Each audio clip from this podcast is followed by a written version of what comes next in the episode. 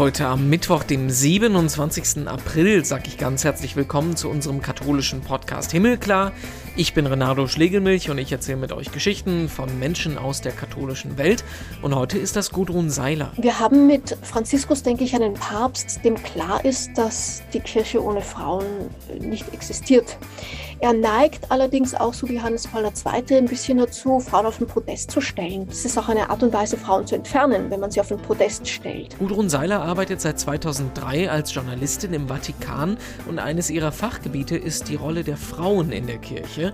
Die wird sich zumindest im Vatikan bald ändern. Der Papst hat vor kurzem nämlich eine neue Verfassung für die Kurie veröffentlicht, die Frauen erstmals erlaubt, auch auf oberster Ebene Behörden zu leiten. Was heißt das jetzt genau für die Rolle der Frau? Und warum geht Franziskus nicht direkt einen Schritt weiter und erlaubt die Weihe für Frauen? Das besprechen wir gleich ausführlich mit der Redakteurin von Radio Vatikan. Vorher gucken wir noch auf die Schlagzeilen, was hat sich getan in der katholischen Welt. Und da gibt es Wirbel um eine Kirche in Jerusalem, die sogenannte Alexander Nevsky-Kirche in der Altstadt, direkt an der Grabeskirche gelegen. Das ist eine russische Kirche und Wladimir Putin verlangt nun eine Rückgabe an Russland. Das Thema ist historisch kompliziert. Im Moment gehört die Kirche einer russischen Stiftung. Eine Rolle spielt aber auch, ob man Jerusalem nun als israelisches Staatsgebiet betrachtet oder als besetztes Gebiet Israels, wie das ja die meisten Länder und auch die Vereinten Nationen tun. Der Jerusalemer Benediktiner Nicodemus Schnabel sagt, darum geht es aber gar nicht wirklich, sondern eher darum, dass Putin mit dieser Rückgabe ein Zeichen der Solidarität, ein Bekenntnis zu Russland im Ukraine-Krieg fordert. Israel ist nämlich eines der wenigen Länder, die neutral in diesem Konflikt stehen. Und noch ein Blick in die Ukraine. Da haben die orthodoxen Christen am Wochenende ihr Osterfest gefeiert. Die Führungsspitzen der Kirche hatten Russland für die Osterfeiertage um eine Waffenruhe gebeten. Das wurde allerdings ausgeschlagen. Mehr noch stellt sich der Moskauer Patriarch Kyrill weiter felsenfest an die Seite von Wladimir Putin. In Deutschland hatten die ukrainischen orthodoxen Gemeinden am Wochenende ordentlich zu tun, da ja jetzt auch viele Flüchtlinge in den Gemeinden Ostern feiern wollten. Der oberste ukrainische orthodoxe Geistliche in Deutschland zum Beispiel hat am Osterwochenende 15 Gottesdienste im ganzen Bundesgebiet gefeiert. Und noch ein Blick nach Rom, da kehrt so langsam Normalität in den Vatikan zurück. Nach den Osterfeierlichkeiten hat am letzten Mittwoch das erste Mal nach zwei Jahren wieder eine päpstliche Generalaudienz auf dem vollen Petersplatz mit Zehntausenden Gläubigen stattgefunden.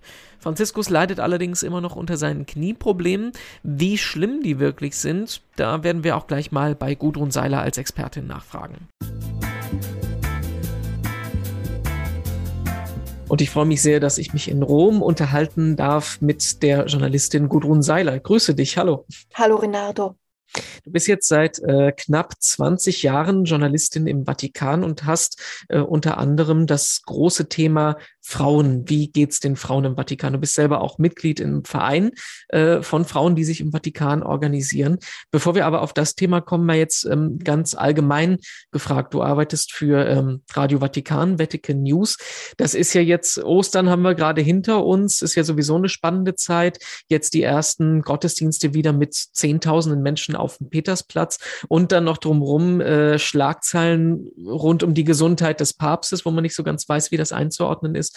Wie sind so die ähm, diese Wochen gerade für euch? Also ja, äh, was die Stadt anlangt, die Touristen und die Pilger sind äh, geschlossen zurück. Wir haben sogar den Eindruck, es ist äh, äh fast noch dichter als äh, vor der Corona-Pandemie. Also zumindest sind wir es nicht mehr gewohnt, seit zweieinhalb Jahren lange Schlangen, die sich so um den Petersplatz winden, äh, zu sehen, um in die Basilika reinzukommen.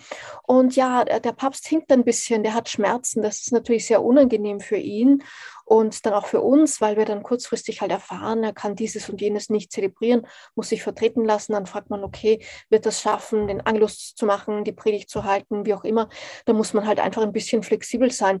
Aber wenn ich mich zurückerinnere, du hast ja erwähnt, wie lange ich schon hier bin. Ich bin unter dem späten Johannes Paul II. eingestiegen und da musste man auch extrem flexibel sein und sich immer einstellen, also auch kurzfristig auf gesundheitliche Beeinträchtigungen Rücksicht nehmen und dann halt ja, flexibel sein und tun, was man, was man kann. Bisschen so ähnlich ist es hier, bei weitem nicht so schlimm. Franziskus hat einfach Knieprobleme. Ähm, das ist ähm, nicht schön deswegen, weil jeder von uns der schon mal Schmerzen hatte, weiß es. Wenn man, wenn ein Schmerz akut ist, dann kann man an nichts mehr anderes denken und dann leidet auch letztlich irgendwie der Dienst als, als Kirchenoberhaupt. Aber so ist es nun mal, wir müssen damit umgehen. Dann gucken wir eben auf unser Hauptthema heute. Es geht uns um Frauen im Vatikan. Es ist ja äh, eine ziemliche Sondersituation, die es da gibt. Ich glaube, es gibt kein anderes Land, das so einen hohen Anteil, äh, so einen hohen Männeranteil hat, sowohl privat als auch beruflich. Wie gesagt, wir haben es gesagt, du bist seit äh, 2003 ähm, in Rom. Du kommst eigentlich aus Österreich. Ähm, Erstmal auf die damalige Zeit geguckt. Wie hast du das damals empfunden, als Frau in den Vatikan zu kommen? So einer exponierten Position auch als Journalistin. Ähm, und wie hast du das, ähm, die Situation anderer Frauen damals wahrgenommen? Da muss man vielleicht zunächst mal vorweg schicken exponierte Position bei Radio Vatikan, ja nicht wirklich. Es ist mehr so eine Randposition im Vatikan, so das Media Outlet. Ähm, da sitzt man nicht so in der Mitte des äh, Heiligen Stuhles, so in der Geheimniskrämerzentrale, nenne ich das jetzt ein bisschen despektierlich, sondern man ist äh, Journalistin in dieser Position. Aber ja, natürlich habe ich mich gefragt vor 19 Jahren, wie wird das sein? Wie viele Frauen gibt es da überhaupt? Ähm, äh, werde ich eine von ganz wenigen sein. Wie ist das Arbeitsklima in einem von Priestern äh, dominierten Feld? Naja, all diese Vorurteile, die hatte man natürlich. Und dann bin ich gekommen und gesehen, vieles davon war wirklich ein Vorurteil. Es gab schon, als ich äh, gekommen bin vor 19 Jahren, ungefähr 16 Prozent Frauen im Vatikan allgemein. Ich habe das dann äh, abgezählt, ganz einfach anhand des päpstlichen Jahrbuches. Und bei Radio Vatikan gab es immer sehr viele Frauen, also unter den äh, unter dem journalistischen Personal die Hälfte, unter Technikern ganz wenige, das ist überall auf der Welt gleich, aber das journalistische Personal, das war schon damals zur Hälfte weiblich. Und es ist heute ähnlich geblieben. Bei uns sind halt nach wie vor die meisten Chefs Männer. Das ist eigentlich überraschend. Insofern, als ja wirklich ähm, Mann sein oder Frau sein für die Qualifikation keinen Unterschied macht. In deutschen Medien ist das aber ähnlich. Auch da sind die Chefredakteure fast durchgehend Männer. Das ist im Vatikan nicht anders. Aber ähm, es hat sich eben auch viel entwickelt im Vatikan insgesamt mit der Präsenz von Frauen. Darauf kommen wir dann eh noch zu sprechen, denke ich. Wie war das denn ähm, damals, wenn du, also mit exponiert meine ich ja, dass du auch mit den Entscheidungsträgern zu tun hast, mit denen im Interview bist. Ähm, wie war das? Wie sind die damals unter Johannes Paul II. noch ähm, mit dir als Frau umgegangen? Gibt es denn da Berührungsängste? Das ist ja so ein bisschen das Klischee, was äh, man von außen da so ein bisschen erwarten würde. Ich glaube, wenn es Berührungsängste gab, dann eher die mit dem Journalismus als solchem. Also, dass mhm. da jetzt eine Frau kommt, na, so neu war das jetzt für Kardinäle und Bischöfe auch wieder nicht. Äh, die leben ja schon auch in der Welt. Ich glaube nicht, dass es einen ganz großen Unterschied gemacht hat, dass ich da als Frau kam. Habe allerdings gemerkt, dann, als wir mal einen Priester hatten als Kollegen, dass der sehr viel schneller und sehr viel intensiver dann in Kontakt war mit anderen Priestern im Vatikan. Das ist eine Welt, die mir als Laie und als Frau schon eher verschlossen bleibt. Aber ich sage immer wieder, das hat ja auch Vorteile. Denn ich muss nicht Teil von allen äh, Zirkel- und Seilschaften sein, um dann wirklich gut berichten zu können. Es hilft auch manchmal ein bisschen Abstand. Ich habe das immer als wohltuend empfunden. Aber das ist so ein bisschen dieses Grundproblem, was man immer sagt äh, mit Kirche, äh, dass viel über äh, Männerbünde, Seilschaften, ähm, interne Beziehungen läuft. Das heißt, das ähm, ist de facto tatsächlich so. Ich habe nie Schwierigkeiten gehabt, muss ich sagen. Vielleicht sind sie mir auch einfach nicht aufgefallen und vielleicht hätte es ein, ein Priesterjournalist äh, äh, noch einfacher gehabt als ich. Das kann ich nicht sagen. Aber ich habe nie Schwierigkeiten gehabt, wenn ich ein Interview angefragt habe, ähm, dass mir das nicht zugesagt worden wäre, deswegen, weil ich eine Frau bin. Also soweit geht das, geht das wirklich nicht. Es ist ja dann letztlich doch auch ein professionell funktionierendes Arbeitsumfeld der Vatikan. Wenn man kein Interview kriegt, dann deswegen, weil ähm, manche sich irgendwie fürchten oder scheuen, überhaupt was zu sagen zur Presse. Jetzt ist es so, dass das Thema ähm, Frauen in der Kirche oder grundsätzlich Reformen in der Kirche gerade ziemlich virulent geht. Wir haben in Deutschland den synodalen Weg, der darüber debattiert. Es gibt einen synodalen Weltprozess, der vom Vatikan letztes Jahr angestoßen wurde. Ähm, man hat den Eindruck, so wirklich in den Schlagzeilen ist es jetzt erst die letzten drei, vier Jahre gekommen, dass da wirklich in der Kirche was im Argen liegt, was äh, Reformbedarf hat. Ähm, wie hast du festgestellt, wie sich das Thema in den, in diesen 20 Jahren, die du da warst, entwickelt hat? Hat er einfach vor 2018, 19 keiner groß drüber gesprochen? Hat das einfach so hingenommen, wie es ist? Oder äh, gab es da schon vorher diese Bewegungen, ähm, mehr Partizipation für Frauen zu bekommen? Ich bin mir nicht ganz sicher, Renato, worüber du jetzt genau sprichst. Ähm, du gehst aus von, der, von deiner deutschen kirchlichen mhm. Realität mhm. und fragst mich nach der Wahrnehmung im Vatikan für diese deutsche kirchliche Realität oder sprichst du von der Frauenfrage im, im Vatikan? Von der grundsätzlichen Stimmung gegenüber Frauen. Ich höre da jetzt raus, dass es nicht wirklich äh, gleichzusetzen ist, was in Rom gedacht wird und was in Deutschland gedacht wird. Ne? Also, dass die, ich, mein Eindruck ist, dass die Frauenfrage in den Ländern deutscher Sprache, wir berichten das deutschsprachiges Programm von Vatican News, Radio Vatikan, ja für den ganzen deutschsprachigen Raum, dass die schon seit längerer Zeit wirklich massiv da ist.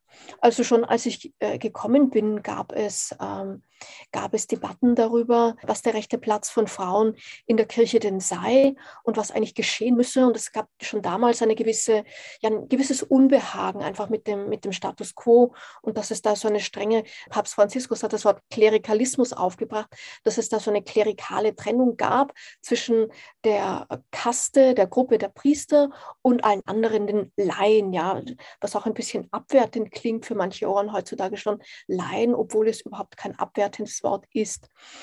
Äh, also für mich war das ein kontinuierlicher Prozess, dass das als Thema aufkam. Jetzt mit dem synodalen Weg in Deutschland hat das natürlich nochmal einen Zahn zugelegt, keine Frage. Und die Debatte ist längst auch im Vatikan angekommen. Der Vatikan hat ja so eine, der Heilige Stuhl, so eine Äquidistanz, einen gleichen Abstand, zumindest äh, hypothetisch, gegenüber allen Ortskirchen, so auch der deutschen. Es gibt viele Ortskirchen, in denen das Thema Frauen in der Kirche schon lange ein, ein Thema ist, das viele bewegt. Ich spreche da jetzt zum Beispiel von Amazonien, von Lateinamerika. Wir hatten ja 2019 hier die Amazonensynode und ich glaube, da ist es vielen im Vatikan, auch Bischöfen, Kardinälen, wirklich mit neuer Dringlichkeit bewusst geworden, dass es eine Ortskirche gibt, die schon ganz weit vorangegangen ist, die viele Anliegen hat, aber auch viele Realitäten, die einfach schon da sind und die im Vatikan ja so dringlich gar nicht wahrgenommen wurden. Das Thema ist da und das Thema wird nicht mehr weggehen und das ist als Botschaft schon längst beim Heiligen Stuhl angekommen. Wie sieht es mit Papst Franziskus aus? Das hast du gerade schon angesprochen. Auf der einen Seite setzt er ja so viele Frauen wie niemand vorher in Verantwortungspositionen. Auf der anderen Seite gibt es ja viel Kritik darüber, dass er ja bei den Weihefragen eigentlich ähm, dem Riegel vorgeschoben hat. Also wir haben mit Franziskus, denke ich, einen Papst, dem klar ist, dass die Kirche ohne Frauen nicht existiert. Und das ist der erste Papst, der das auch so formuliert hat. Äh, er ist ein Papst, der sehr klar wahrnimmt, dass es ein Schmerzpunkt ist, ein neuralgischer Punkt in der Kirche. Das unterscheidet ihn, glaube ich, auch von den beiden Päpsten vor ihm, dass er sieht, dass es auch ein, ein durchaus mit, ähm, mit, mit Leid behaftetes Thema ist für viele Frauen in der Weltkirche. Er neigt allerdings auch, so wie Hannes Paul II., ein bisschen dazu, Frauen auf den Podest zu stellen. Also zu sagen praktisch, die sind zu gut, viel zu gut für die Niederungen, mit denen wir hier zu tun haben. Ähm, das ist auch eine Art und Weise, Frauen zu entfernen, wenn man sie auf den Podest stellt. Auf der gleichen äh, Ebene allerdings haben wir hier gleich Gleichzeitig haben wir hier aber halt auch einen Papst, der sich klar bekennt zu einer geteilten Verantwortung von Männern und Frauen, von Geweihten und Nicht-Geweihten der Kirche. Das war so deutlich vor ihm eben auch noch nicht der Fall. Also ein Papst, der in dem Frauenthema viel geöffnet hat, viel Offenheit signalisiert hat, der allerdings auch klar gesagt hat, äh, eine Priesterwahl für Frauen gibt es nicht, diese Tür ist geschlossen. Das steht in ganz klarer Kontinuität äh, zum Lehramt auch vor ihm. Nicht ganz so klar ist, wie er eigentlich steht zur Frage des Frauendiakonats. Franziskus hat ja bekanntlich jetzt schon die zweite Kommission zum Frauendiakonat einberufen. Die erste gab keine zufriedenstellenden Antworten oder auch Wege, war sich wohl auch selbst uneins. Und jetzt ist die zweite Frauendiakonatskommission im Amt. Mein Verdacht wäre, Franziskus befürwortet den Frauendiakonat nicht. Das ist eine Mutmaßung von mir, die ich ihn einfach in allen seinen Äußerungen über Frauen beobachte und ganz genau zuhöre. Er befürwortet ähm, den Frauendiakonat nicht glaube ich, aber er hat begriffen, dass das eine Debatte ist, die er nicht stoppen kann und nicht stoppen will. Er hat begriffen, dass es etwas ist, was über seine Meinung als Papst und auch über sein Pontifikat hinausgehen wird. Das hört nicht auf. Und er ist nicht einer, der Debatten, die mitten im Schwank sind, stoppt, in autoritäre Gäste und sagt, bis hierher und nicht weiter. Also zumindest beim Frauendiakonat nicht. Deshalb die zweite Frauendiakonatskommission. Mein Verdacht ist des Weiteren, dass auch mit dieser Kurienreform, die ja Laien und damit auch Frauen in höchste Regierungsverantwortung zulässt, dass das auch letztlich ein gespiegelter Kommentar ist auf die Frage der Weihe von Frauen. Er will Frauen nicht klerikalisieren ähm, und er will sie nicht zu Priestern weihen. Und jemand, der das nicht will, aber gleichzeitig will, dass Frauen eine geteilte eine Mitverantwortung haben, der tut gut daran, sie in alle Positionen zu holen, die mit Verantwortung verbunden sind, aber nicht die Weihe brauchen. Und das sehen wir hier mit dem Grundlagendokument der Kurienreform ziemlich klar verwirklicht. Was ja immer im Prinzip einfach Pragmatismus sein kann. Ne? So, so, so wirkt mir das. Der weiß ja, dass er grundsätzlich an, den, an der Lehre der Kirche nichts ändern kann, sondern dann vielleicht einfach den Weg geht, den er gehen kann, weil halt die Führungsämter nicht konkret äh, an das Geschlecht oder die Weihe gebunden sind, beziehungsweise das nirgendwo schwarz auf weiß festgeschrieben ist. Ich glaube, der Papst setzt mit diesem Grundlagendokument der Kurienreform jetzt einfach auch mal äh, neue Realitäten, indem er Laien nicht mehr von höchster Regierungsverantwortung ausschließt und damit auch Frauen nicht mehr von höchster Regierungsverantwortung ausschließt. Es ist klar, dass nicht alle Dikasterien sich gleich gut eignen für Frauen als Präfekten. Ähm, da wird es einfach, also es ist, ähm, sagen wir mal, sachlich nicht nachvollziehen, um ein Beispiel zu nennen, dass das Dikasterium, das sich mit Bischofsernennungen beschäftigt, äh, nicht einen Bischof an der Spitze haben sollte. Das ist sachlich nicht nachvollziehbar. Aber es gibt für keines der jetzt neu 16 Dikasterien per se in, diesem, äh, in dieser Konstitution, Prädikate Evangelium, einen Ausschluss von Laien und damit von Frauen. Und das finde ich schon bemerkenswert, denn was hier stattfindet, ist die viel zitierte Entkoppelung von Weihe und ähm, Verantwortung. Das ist etwas, das wir schon seit Jahrzehnten, gerade im deutschen Sprachraum, auch in äh, Amerika, in Nordamerika und in Südamerika besprochen und auch gefordert und vorgeschlagen sehen. Eine Entkoppelung von äh, Weihe, von Priesterweihe und von Leitungsgewalt. Und Papst Franziskus hat ja einfach mal äh, Nägel mit Köpfen gemacht und das hier in die Kurienreform äh, reingeschrieben. Also dass so etwas dann auch mal als Realität, als gesetzliche Realität vom Heiligen Stuhl ausgeht und die Weltkirche ausstrahlen kann, das kann man schon noch mal positiv vermerken, denke ich. Merkt man denn da eigentlich auch äh, oder kriegt man was mit von internem Widerstand? Weil das klingt ja jetzt eigentlich so offensichtlich. Das ist nirgendwo schwarz auf weiß niedergeschrieben, dass das nicht geht, deswegen macht er das. Aber ich könnte mir auch da vorstellen, dass es da ist, dass es nicht unbedingt jedem gefällt da. Widerstände, wenn es sie gab, und ich bin so wie du ziemlich sicher, dass es sie gegeben haben muss, sind nicht in der Form an die Öffentlichkeit gedrungen. Ich habe selbst bei der, bei der Pressekonferenz zur Vorstellung der Kurienkonstitution nachgefragt.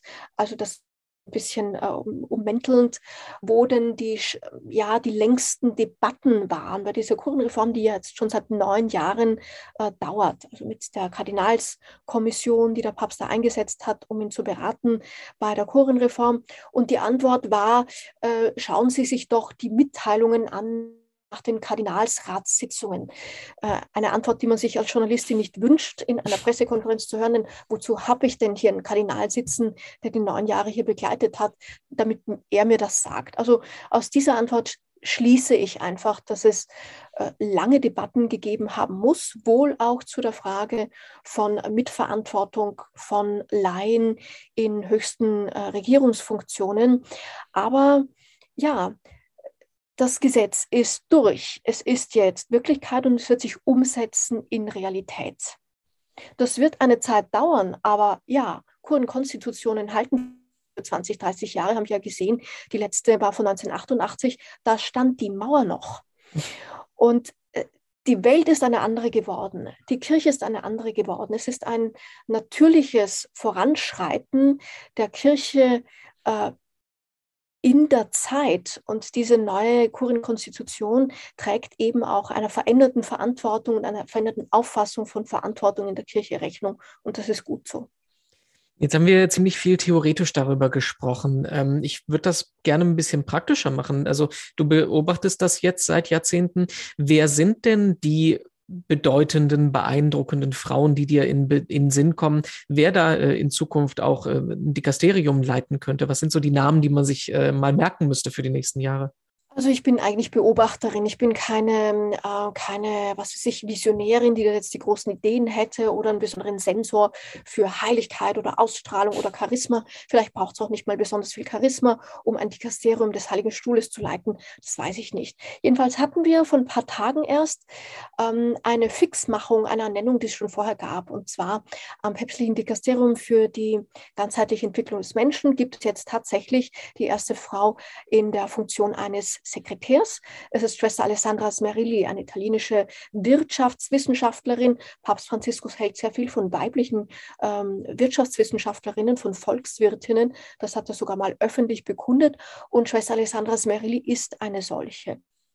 Und das ist jetzt die Frau in der höchsten Führungsverantwortung jemals in der Geschichte des Heiligen Stuhles. Eine Frau an Nummer zwei äh, eines päpstlichen Ministeriums, nicht irgendeines, sondern eines Ministeriums, das diesem Papst besonders wichtig ist. Da geht es um Gerechtigkeit und Frieden. Gerechtigkeit mit großem G geschrieben. Und da haben wir diese Schwester Alessandra Smerli, die ganz viel segensreiche Dinge macht und vor allen Dingen auch ein ganz friedliches Gemüt ist. Das braucht es auch immer in Führungsverantwortung beim Heiligen Stuhl. Denn es ist, ja, es ist ein ein Arbeitsumfeld, das sich unterscheidet von vielen anderen Arbeitsumfeldern im Vatikan, aber wo es dann natürlich auch menschelt, ja, was denn sonst? Und wenn also jemand mit einem sehr konzilianten Charakter auftritt, wie Schwester Alessandra Smerilli, dann ist das ganz sicherlich von Vorteil. Und ansonsten haben wir fünf Untersekretärinnen beim Heiligen Stuhl. Inzwischen, als ich angetreten bin vor 19 Jahren, waren es null. Also das heißt fünf Untersekretärinnen und eine Untersekretärin. Wir haben noch keine Präfektin im Laienstand, aber wie gesagt, das ist möglich und wird eines Tages Realität sein. Papst Franziskus hat damit große Gelassenheit die Weichen dafür gestellt, dass es so sein kann und eines Tages so sein wird. Dann bleibt mir nur noch meine Abschlussfrage zu fragen. Du weißt, dass bei unseren Podcast-Gesprächen geht das alles äh, immer in die gleiche Richtung. Kannst du deuten, äh, wie du willst? Was bringt dir persönlich Hoffnung? Ja, Hoffnung gibt mir tatsächlich Ostern. Ostern, die Auferstehung des Herrn, eines Herrn, der Frauen an seiner Seite wollte. Das ist ja nicht wegzudiskutieren aus dem Evangelium. Jesus ist ein Herr, der Frauen an seiner Seite wollte, Frauen in der Verkündigung. Das war über Jahrhunderte in der Kirche einfach in Vergessenheit geraten oder war einfach nicht Realität. Und ich glaube, da entsteht gerade neues Bewusstsein dafür dass wir eine geteilte Verantwortung äh, und auch Verkündigung brauchen zwischen Geweihten und Nicht-Geweihten, zwischen Männern und Frauen. Das ist ein Weg, der Zeit braucht. Und ich sehe jetzt schon, wie wieder neue Enttäuschungen da auch aufkommen. Aber ich bin da so zuversichtlich, dass dieses neue Bewusstsein jetzt gerade entsteht. Und ja, das gibt mir Hoffnung. Ja, das war unser Gespräch heute mit Gudrun Seiler. Ganz herzlichen Dank dafür. Mehr darüber zum Lesen gibt es auf katholisch.de und auf domradio.de und schaut auch mal auf unsere Homepage himmelklar.de. Da gibt es knapp 150 weitere Podcast-Gespräche zum Anhören. Wenn euch der Vatikan interessiert, gibt es da auch jede Menge. Die nächste Podcast-Folge gibt es dann am kommenden Mittwoch. Bis dahin wünsche ich eine gute Woche. Ich bin Renato Schlegelmilch und sage Tschüss, bis bald, macht's gut.